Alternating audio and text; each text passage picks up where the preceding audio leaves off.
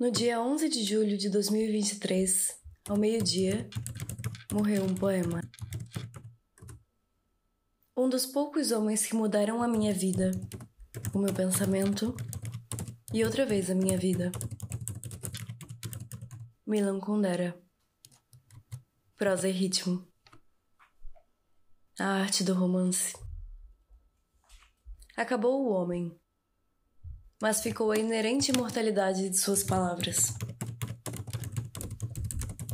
Este é o meu relicário do Kundera, em que junto quase todas as frases que sublinhei em seus livros durante todos esses anos, desde 2015, quando li o meu primeiro livro dele, A Sustentável Leveza do Ser. Esse episódio também marca o fim da segunda temporada de Pele, que começou no episódio 50 com Pigmalião e Galateia, e termina agora, no 75. Porque a partir daqui as coisas vão mudar drasticamente. Mas depois falamos disso. É história para outro episódio. Para já, deixo-vos a insustentável leveza de seus versos e ao Kundera deixo-lhe a minha mais amorosa gratidão.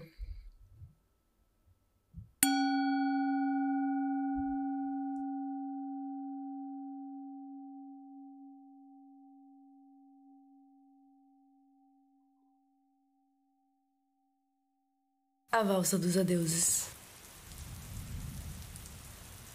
Seduzir uma mulher, disse Bertleff descontente está ao alcance do primeiro imbecil.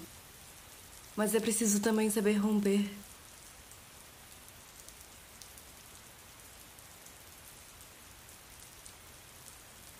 Vive como quem sabe nadar e se debate perto da margem, se bem que o oceano só é verdadeiramente oceano quando se perde o pé.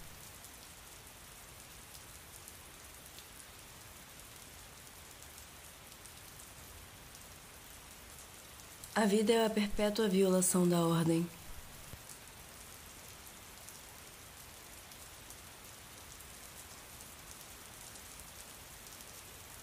Aqueles que não penetraram um pouco mais longe no mundo dos prazeres amorosos só podem julgar uma mulher por aquilo que veem. Mas aqueles que realmente as conhecem sabem que o olho revela apenas uma fração mínima do que uma mulher pode nos oferecer.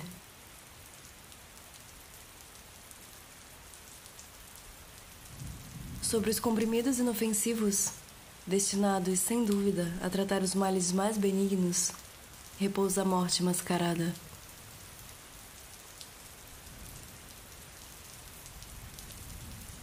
Mas como uma cegueira poderá guiar o que quer que seja? Pois o mundo, que é belo, lhe dá medo.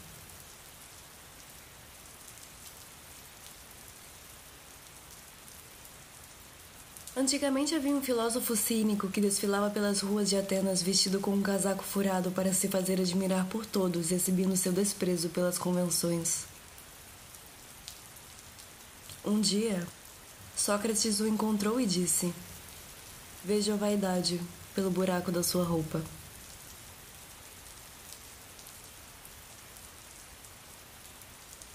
Porque as coisas mais elementares existem aqui embaixo sem explicação nem motivo, extraindo de si mesmas a sua razão de ser.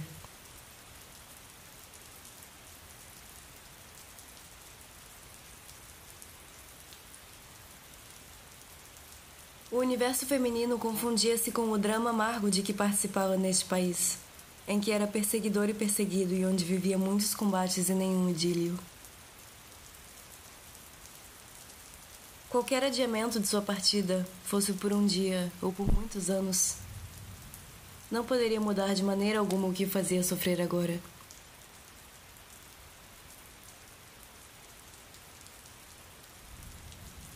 E o que aconteceria se esse farol se apagasse bruscamente? Na luz difusa do dia surgiram outros seres aos milhares, e o homem que até aí ela acreditava ser o único no mundo se tornaria um dentre muitos.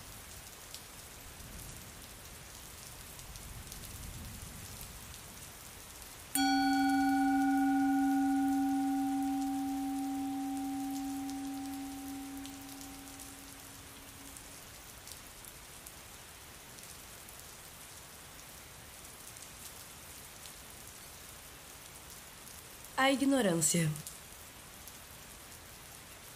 Deus conta de que tinha só uma vida e queria vivê-la em outro lugar. Deixou o país porque não podia suportar vê-lo submisso e humilhado. No estrangeiro, Joseph se apaixonou. E o amor é a exaltação do tempo presente.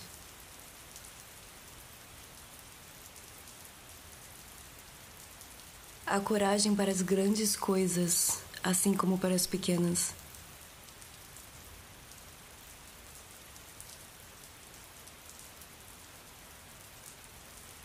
A noção de amor, de grande amor, amor único, provavelmente nasceu, ela também, dos limites estreitos do tempo que nos foi dado.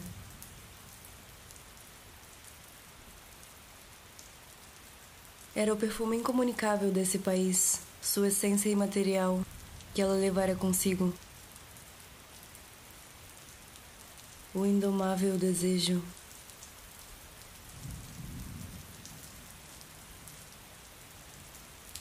Não permanecerá nessa cidade.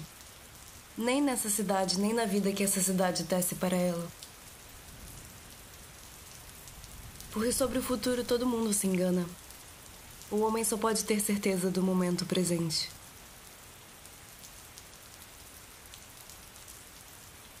Mas ele superestimava o futuro. Era um erro irreparável cometido na idade da ignorância.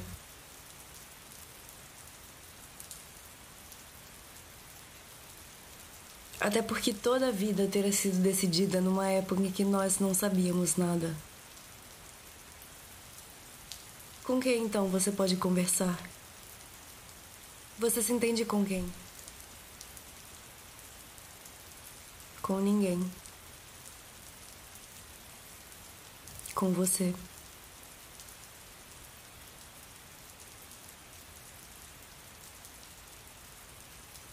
É como se um grande poeta escrevesse seu maior poema com uma tinta que imediatamente desaparecesse.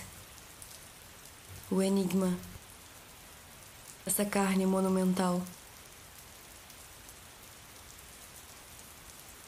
Ele não tem que se culpar de nada. É o amor que se ocupa dele. O amor como ele desejou e nunca teve até agora. Amor, repouso.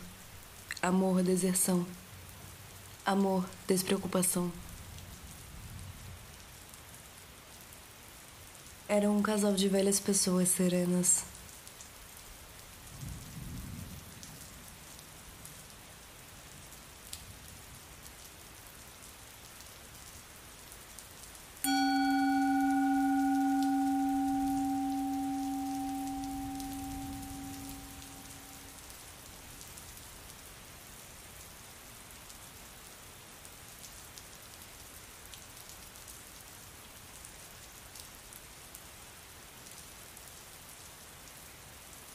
A insustentável leveza do ser.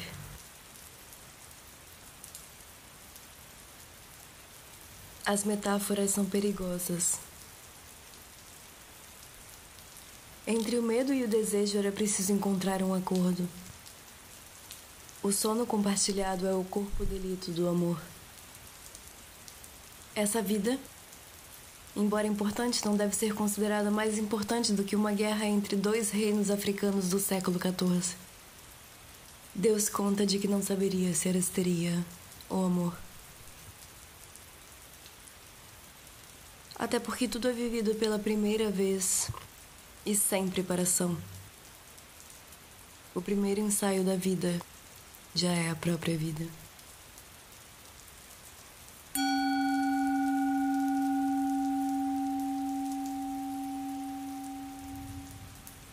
A lentidão. Epicuro, o primeiro grande teórico do prazer, foi lançado na miséria do mundo. O homem comprova que o único valor evidente e seguro é o prazer. Que aquilo que começa por parecer um jogo alegremente obsceno se transforma imperceptível e inevitavelmente numa luta de vida ou morte. Onde está o delírio? Onde está a cegueira do desejo? O amor louco que os surrealistas idolatram. Onde está o esquecimento de si próprio? Corre para o gozo, confundindo todas as delícias que o precedem.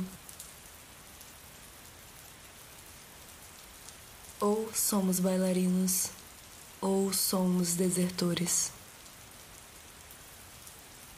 Quando as coisas se passam demasiado depressa, ninguém pode estar certo de nada, de nada de nada, nem sequer de si próprio. A nossa época abandona seu demônio da velocidade e é por essa razão que se esquece tão facilmente de si própria. Poderá viver-se no prazer e para o prazer e ser-se feliz?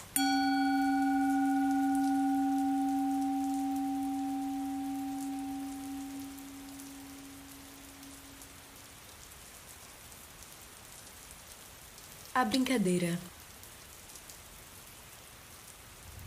Até um niilista pode ser alegre. Tu só podias escrever o que está em ti. Se é um revolucionário ou não se é, e só se quer sê-lo. Vou festejar a minha queda com uma festa nupcial.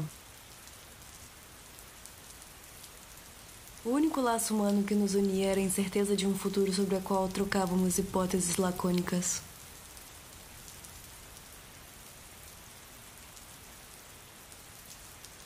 O porto continua lá, imóvel, seguro e belo, mas o rumo. O rumo perde-se. Eu bem sei que o amor tende a criar a sua própria lenda.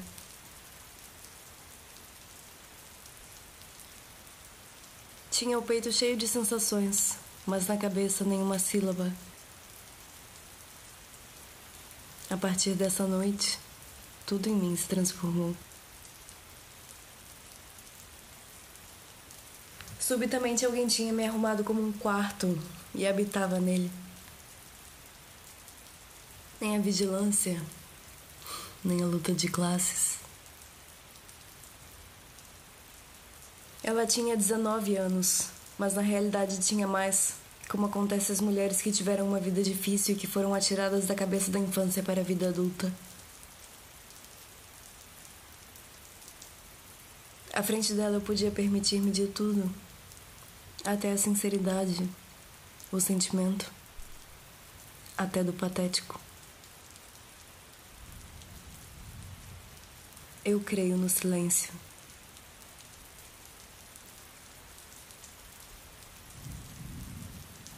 Ela passou-me entre os fios de ferro, uma rosa. O desejo total de uma mulher. Corpo e alma, fome violenta. Um segundo de prazer, bem como de eterna posse.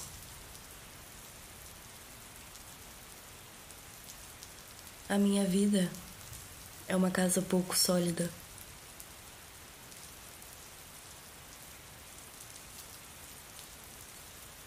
Cabe a nós depurar a cultura musical comum, a de todos os dias, dessas lenga-lengas, dessas estrofes mal feitas com que os burgueses empanturram as pessoas, e substituí-las pela arte original do povo.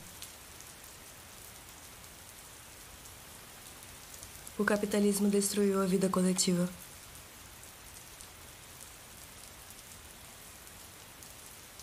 Ela habitava-me dia e noite como uma nostalgia silenciosa. Desejava como se desejam as coisas perdidas para sempre.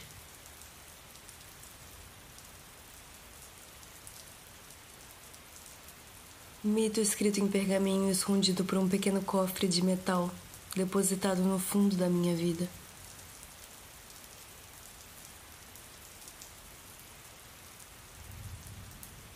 É extremamente raro que o amor físico se confunda com o amor da alma.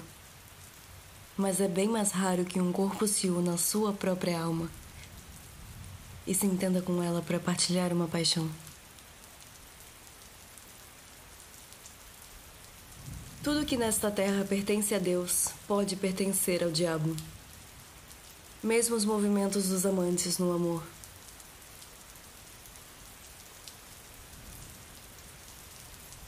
Nenhuma ação é em si boa nem má. Só o seu lugar na ordem das coisas a torna boa ou má. E esse que hoje sorriu. Sem motivo. Assim só. E esse sorriso anunciava-me que ela olhava o futuro com confiança. Ouvia a brisa e o canto das macieiras brancas. Somos aos nossos próprios olhos um enigma demasiado grande para nos podermos interessar pelos enigmas que estão fora de nós e em que os outros se limitam a ser espelhos móveis onde, espantados, encontramos a imagem do nosso próprio sentimento, da nossa própria preocupação, do nosso próprio valor. Estou de acordo e acrescento que o que vale para o amor vale para o ódio. Repugna-me sempre a submissão a uma mentalidade de geração, esse orgulho de rebanho. Eles tratam de si próprios e nós. Nós queremos salvar o mundo. Quem foi então que se enganou? Foi a própria história? Debaixo de uma tilha, a história não é mais do que o frágil fio do recordado por sobre o oceano do esquecido.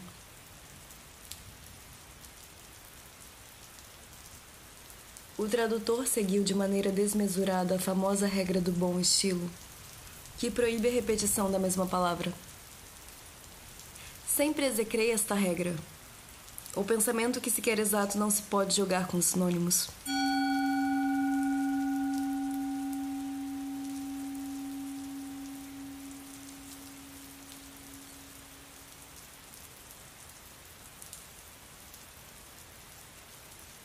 a imortalidade. Estavam do lado da coragem e da loucura. Sem um grão de loucura, a vida não merece ser vivida.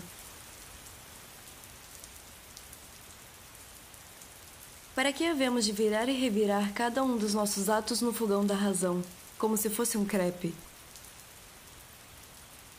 O amor é o que é. E é tudo. Amor, poesia. Estas duas noções se confundem num só espírito. Era esse o carro de sua viagem de fogo pelos céus afora. A prudência, tanto estética como política, não fica bem aos gênios. É por isso que o homo sentimentaliza é na realidade idêntico ao homo histéricos. O fundamento do eu não é um pensamento, mas a dor. O mais elementar de todos os sentimentos. A dor é a escola superior do egocentrismo. Ela era a única mulher na sua vida a ser para ele como o oceano. A única a ser o oceano. Marx tentou. Todos os revolucionários tentaram, e no fim das contas o diabolo apropriou-se de todas as organizações inicialmente destinadas a combatê-lo.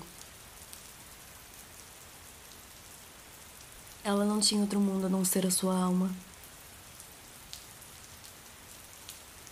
Penso, o que escreveria Shakespeare numa época em que o teatro ainda não existe? Ou já não existe? A soma da utilidade de todos os seres humanos de todos os tempos está inteiramente contida no mundo tal como ele é hoje. Esse momento não mais voltará. Os episódios são como minas. A maior parte deles nunca explode. Mas chega um dia em que o mais modesto nos será fatal. E se quisermos salvar o mundo, devemos moldar-nos pela mulher. Devemos deixar-nos guiar pela mulher. deixar nos impregnar pelo eterno feminino.